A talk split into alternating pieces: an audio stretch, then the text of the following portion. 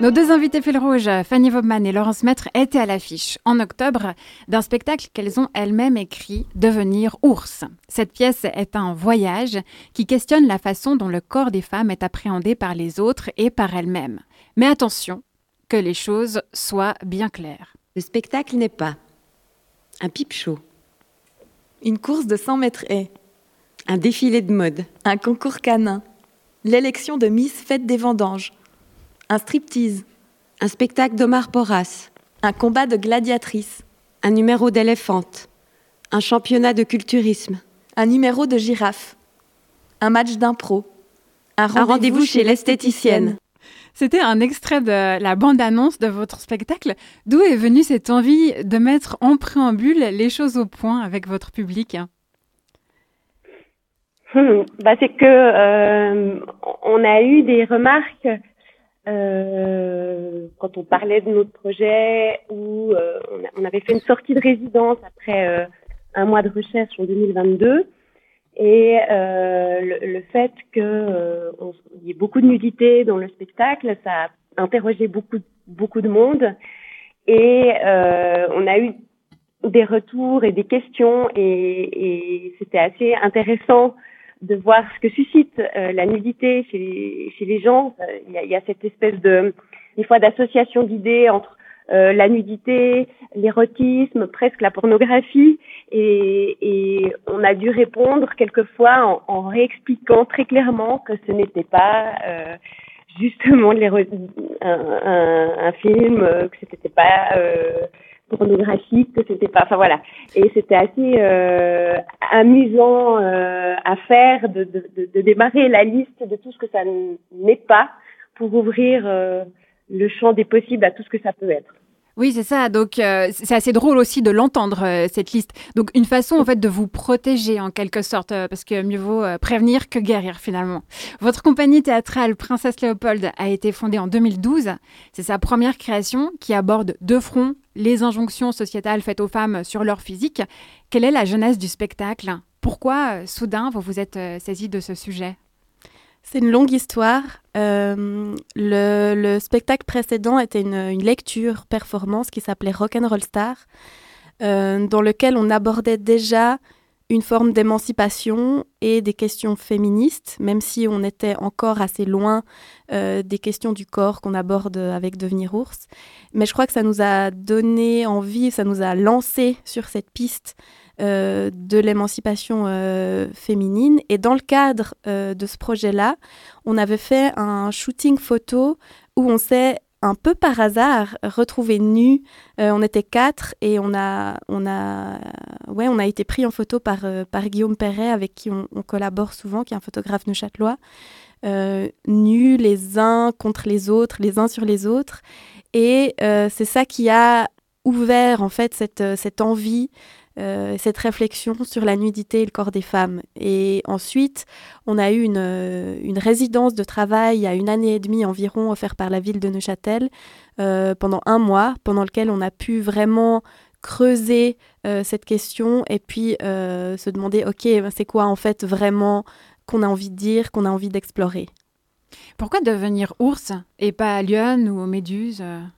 Ça aurait pu être lion ou méduse, mais dans tout ce qu'on a lu sur les ours, on s'est rendu compte que, bon, déjà, c'était un animal très présent dans toutes les histoires, euh, dans toutes les cultures, dans la mythologie. Donc, euh, c'est un animal qui a, qui a forgé, je crois, ce que l'humain est. Euh, et c'est un animal qui représente vraiment la puissance, la force, l'agressivité. c'est un animal très agressif. Tout ce qu'en général, on n'associe pas aux femmes. Donc, c'est pour ces raisons qu'on a choisi l'ours. Durant la phase de création, vous avez euh, beaucoup lu, dont notamment euh, l'ouvrage que tu as amené avec toi. Est-ce que tu veux bien nous dire de quoi il s'agit et euh, nous lire le passage en mhm. question? Alors, c'est un ouvrage de Camille Froide-Vaumétry, qui est une, philosophe, qui s'appelle Un corps à soi. Et c'est un ouvrage qui nous a beaucoup accompagnés dans nos réflexions parce qu'il était vraiment dans le sujet qu'on voulait aborder, c'est-à-dire les injonctions faites euh, sur le corps des femmes et où on peut euh, aller quand on essaie de se défaire de ces injonctions où on peut amener le corps, vers quoi et, comment. Donc je peux vous lire un, petit extrait qu'on a en fait qu'on lit dans la pièce au tout début. Euh, on a une séquence quand les gens arrivent, on est en train de s'échauffer et on lit cet extrait et on en parle. Empêchés d'éprouver toutes les potentialités physiques de leur corps, tenus de toujours se retenir, se limiter, s'interdire, les femmes vivent le plus généralement dans l'ignorance de leur puissance d'agir et de faire. Parmi tous les stéréotypes qu'il s'agit aujourd'hui de déconstruire, celui d'un corps féminin considéré a priori comme faible, passif et vulnérable est sans doute l'un des plus importants. Mais il va falloir pour cela s'attaquer au socle même du système patriarcal, à savoir l'enfermement des femmes dans une conception objectivée et sexualisée de leur corporéité. Merci beaucoup. Euh, sur le projet, vous êtes autrice, comédienne et co-metteuse en scène. Comment s'est déroulée la création? Comment on assume toutes ces casquettes euh, à la fois, Laurence? On s'est on s'est entouré en fait d'une équipe aussi. Euh, je dirais que dans la, la phase de réflexion euh, qui précède les répétitions à proprement parler euh, avant euh, la première, euh, toute cette phase en amont des répétitions, on était effectivement que Fanny et moi à se poser des questions sur qu'est-ce qu'on avait envie de raconter, comment on avait envie de raconter. On a souvent fait des improvisations qu'on a filmées et ensuite, on, on, regardait à la fin de la journée ou, de l'après-midi, on regardait euh, euh, ce qu'on avait fait euh, la journée et on regardait ces vidéos. Et c'est c'est comme ça qu'on a travaillé euh, dans un premier temps.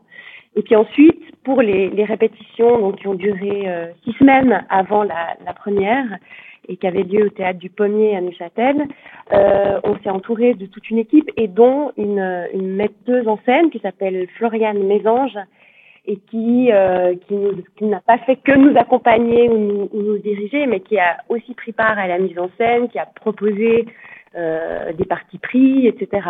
Donc, je dirais qu'au bout d'un moment, euh, on est tellement sur le plateau à, à, à, faire quand même les comédiennes, à jouer, à tenter des trucs, qu'on arrive difficilement à, à, avoir un regard extérieur à ce qu'on est en train de créer, et que c'était là euh, vraiment nécessaire et, et précieux d'avoir euh, quelqu'un comme Floriane. Mhm.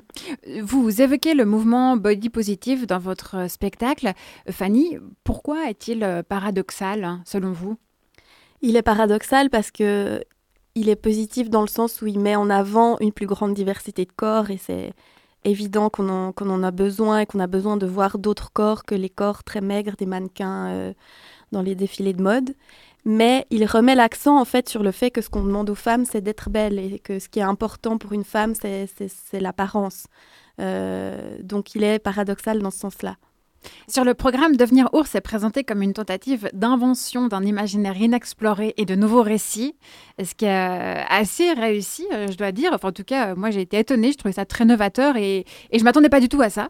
Euh, comment est-ce qu'on construit une œuvre du néant avec des idées nouvelles? Ben, c'est un long processus, un grand travail. On a beaucoup travaillé, comme l'a dit Laurence, avec de l'improvisation. Donc, au début, euh, c'était des lectures, c'était des discussions, c'était des brainstorming pour cerner le sujet et le propos. Euh, et puis ensuite, des, idées qui jaillissent comme ça et, qu'on prend au vol et qu'on teste sur le plateau. Euh, enfin, ça, peut, ça pouvait être euh, faire une sorte de défilé de mode avec tous les accessoires qu'on avait, avec une musique très, très violente comme ça, sans s'arrêter pendant une heure. Ça pouvait essayer de, de, de, de, faire Pamela Anderson. Enfin voilà, c'était des idées comme ça qu'on, qui, ouais, qui surgissent et qu'on, qu'on utilise. Beaucoup de tests en fait. Beaucoup de tests, exactement. Beaucoup de tests. Et l'improvisation était vraiment notre, notre outil principal pour construire tout ça. Lorsqu'on s'attaque à pareille thématique, le risque de ne pas faire l'unanimité est sérieux. Laurence, tu as été confrontée à pas mal de réticences autour de toi lorsque le projet était en développement. À quel genre de réaction as-tu assisté? Moi, je crois que ce qui suscitait euh, des réactions assez assez fortes et, et un peu dubitatives, c'est toute cette question de la autour de la nudité. euh, on, on, se rend compte en fait euh, à quel point ça reste un sujet délicat. Euh, euh moi, j'avais l'impression que, surtout au théâtre, on avait un peu dépassé toutes ces questions-là et que la nudité c'était presque quelque chose d'un peu banal. Et euh, j'ai eu des retours effectivement dans mon entourage de ou même euh, du, du, spectateur qui sont quand même très surpris par la nudité et, et, que ça bouscule en fait euh, profondément euh, des choses en eux. Alors c'est à la fois compliqué parce qu'il faut répondre et il faut pouvoir expliquer. Et d'ailleurs, c'était aussi une volonté qu'on avait, Fanny et moi, de ne jamais euh, avoir une, une, une, nudité qui servirait à rien. Parce qu'on savait précisément exactement pourquoi on était nus à tel moment, pourquoi, qu'est-ce que ça racontait précisément, qu'est-ce qu'on cherchait avec euh, avec cette nudité. Donc ça, ça, ça a nécessité de, de, se poser beaucoup, beaucoup de questions. Et, et ensuite, c'est aussi euh, du ressenti personnel. Voilà, on n'est pas tous, euh, on a une pudeur euh, qui n'est pas la même chez tout le monde. Donc euh, mais je crois aussi que pendant le travail, on a, on a essayé de tenir compte quand même aussi du public, de se dire c'est, ça reste une expérience assez intense en fait, d'être confronté à de la nudité euh, de, de quelqu'un qu'on connaît pas ou alors peu et qui n'est pas une personne avec qui on est intime. Et on a essayé aussi d'avoir des moments où la lumière, elle, elle vient un peu, euh, on va dire, euh, diminuer cette espèce de, de, de, de, choc frontal avec un autre corps mhm. euh, nu. Oui, donc pour les auditoristes, euh, je précise que ce spectacle est aussi défini comme une performance sur la nudité féminine. Euh, moi, je me souviens, durant le premier quart d'heure, j'ai pensé que vous étiez très courageuse, et puis euh, durant le second, que vous étiez un peu folle. Bon, alors, le grain de folie positif, hein, on est d'accord. mais donc, j'ai l'impression que ma question est totalement fausse, parce que j'allais vous demander comment est-ce qu'on affronte sa peur du regard des gens sur son corps totalement nu, mais à vous entendre, enfin en tout cas à t'entendre Laurence, ça a l'air de pas du tout vous avoir posé de problème à vous personnellement en fait. J'irai pas pas du tout parce que il y a eu des moments compliqués. Euh, c'est pas si à certains jours où on n'a juste pas envie de se mettre nu et, d'être confronté au regard des autres, même quand on n'était que les deux à travailler, euh, ou bien des jours où on n'a pas envie d'être confronté à son propre regard quand on regarde les vidéos euh, de, des improvisations qu'on a fait euh, pendant la journée. et puis pendant le spectacle, bah, c'est vrai qu'il y a ces premières minutes où le public entre et où on est nu et où on se sent très nu, mais c'est vrai que très vite, euh, on oublie complètement. Et moi d'ailleurs, j'ai eu sincèrement des moments où quand je sortais du, du, spectacle, donc à la fin, et j'allais vers les gens, et que les gens me parlaient de cette nudité, une sincère, euh, un sincère étonnement à me dire ah oui c'est vrai en fait j'étais nue parce que c'était finalement tellement pas ça le plus important pour moi euh, dans ce projet. Parce que c'est vrai qu'on voit aucune gêne ni pudeur de votre part, malgré les positions un peu improbables euh, parfois. Comment vous avez travaillé avec, avec vos corps pour atteindre euh, cette liberté-là? Bah Dès le début, on a, on a, on a essayé d'insuffler le plus de décontraction et de liberté possible en utilisant cette nudité. Euh, mais je crois que ça nous a pris du temps, peut-être pas de la même manière pour, euh, pour euh, Laurence et moi, de réussir à être complètement à l'aise dans justement toutes les, positions. Puis après, ça a été des discussions aussi. Très concrètement, ok, si je me mets comme ça, en fait, on voit tout.